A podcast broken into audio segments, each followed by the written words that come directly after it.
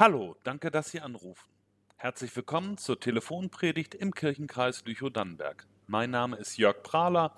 Ich bin Pastor in den Kirchengemeinden Damnatz, Langendorf und Quickborn. Diese Predigt können Sie unter dieser Nummer erreichen von Sonntag, dem 20. Juni bis zum Samstag, dem 27. Juni. Danach wird unter dieser Nummer die neue Sonntagspredigt zu hören sein. Aber jetzt hören Sie erstmal mich. Im Namen des Vaters und des Sohnes und des Heiligen Geistes. Das sind jetzt die letzten Wochen von Frau Glessner hier in der Schule. Mit Beginn der Sommerferien geht sie in Pension. Fast 40 Jahre hat sie den Schülerinnen und Schülern am Gebrüder Grimm Gymnasium Bio und Chemie beigebracht. Auf ihre letzten Tage dort blickt sie viel zurück. Unterm Strich war ich wohl eine ganz gute Lehrerin, denkt sich Susanne Glessner. Bei all dem Stress hat sie ihre Arbeit immer gern gemacht. Auch mit den Kolleginnen und Kollegen hat sie sich gut vertragen, wenigstens mit den meisten. Die Glessner hätte lieber gleich Sozialarbeiterin werden sollen, hatte eine Kollegin mal geätzt. Und ein Elternvertreter hatte sich mal bei der Schulleitung beschwert. In ihrem Engagement für die leistungsschwachen und problematischen Schüler kommen die leistungsstarken und willigen Schüler oft zu kurz. Zwei Vorwürfe, die gesessen hatten und die Susanne Glessner tief verletzt, aber auch zum Nachdenken gebracht hatten. 40 Jahre an der Schule. Das heißt, hunderte von Jungen und Mädchen haben in dieser Zeit ihren Bio- und Chemieunterricht durchlaufen. Etliche dieser Kinder haben inzwischen sogar eigene Kinder, die Susanne Glessner unterrichtet hat. Frau Glessner hat sich große Mühe gegeben, jedem einzelnen Kind gerecht zu werden, soweit man das im Schulalltag überhaupt kann. Sie hat sich bemüht, jedes Kind gleich zu behandeln, und sie dachte am Anfang, so wäre es gerecht.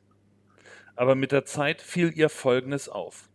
Ein großer Teil der Schülerinnen und Schüler kommt ganz gut auch ziemlich alleine klar. Sie passen auf, sie lernen, sie machen ihre Aufgaben. Sie machen vor allem nie irgendwelchen Ärger. Natürlich brauchen die auch eine Lehrerin, die für sie da ist, aber meistens laufen sie einfach so mit. Und da sind die Kinder, die mehr Aufmerksamkeit brauchen die es alleine oder aus eigener Kraft oder nur mit Hilfe ihrer Familie niemals schaffen würden. Da war zum Beispiel Mark, der in der neunten Klasse an Leukämie erkrankt war.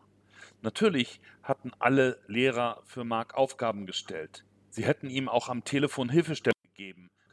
Aber Susanne Glessner war zu ihm nach Hause oder ins Krankenhaus hingefahren und hatte nach ihm gesehen und mit ihm geübt. Selbst bei Mathe hatte sie ihm geholfen. Oder als Viviane mit 16 plötzlich ein Kind erwartete. Ihre Eltern wollten sie vom Gymnasium runternehmen. Das Abi könnte sie sich sowieso abschminken. Susanne Gläsner hat mit den Eltern geredet und mit Viviane einen Arbeitsplan entwickelt. Hilfe vom Jugendamt und eine Betreuung organisiert. Und so musste Viviane noch nicht einmal die Klasse wiederholen. Gülistan, die als erste ihrer Familie eine höhere Schule besuchte. Susanne Gläsner hatte den Eltern gut zugeredet, dass ihre Tochter begabt und intelligent sei, dass sie aber auch Zeit fürs Lernen und ihre Hausarbeiten bräuchte.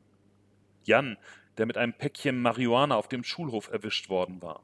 Susanne Gläsner hat dafür gekämpft, dass er nicht gleich von der Schule fliegt, dass der Junge sich wieder fangen könnte und dass er an einer neuen Schule ohne seine vertraute Umgebung erst recht den Halt verlieren würde.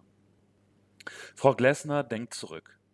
Tatsächlich sind ihr vor allem die Schülerinnen und Schüler im Gedächtnis geblieben, um die sie als Lehrerin kämpfen musste. Die, die es schwerer hatten als andere, die sich verrannt hatten, die auf Abwege geraten waren. Mit besonderem Stolz erfüllten sie gar nicht unbedingt die Schülerinnen und Schüler mit den besten Abi-Noten, sondern vielmehr die, die man eigentlich schon abgeschrieben hatte und die es dann doch irgendwie geschafft hatten. Aber ist das so gerecht? Wäre es denn nicht besser, den braven und den guten Schülern mehr Aufmerksamkeit zu schenken? Ich meine, die sorgen ja schließlich mit ihrem Verhalten dafür, dass in der Klasse der Unterricht vorangeht. Insofern kann sie den Elternvertreter schon verstehen. Aber Frau Glessner vertritt eben eine andere Gerechtigkeit.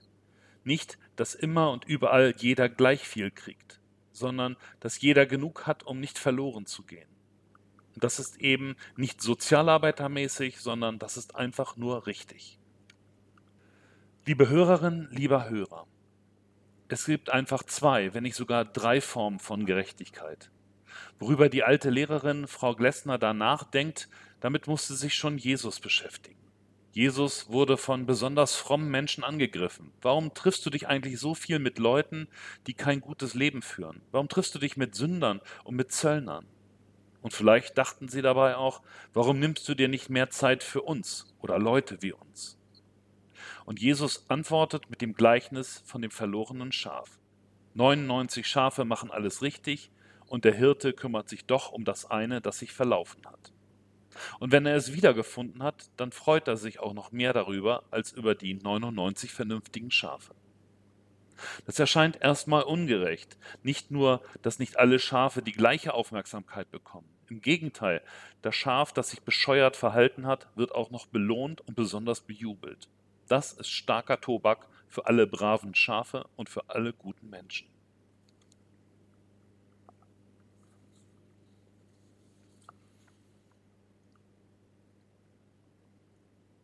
Für Jesus zählt offensichtlich eine andere Gerechtigkeit.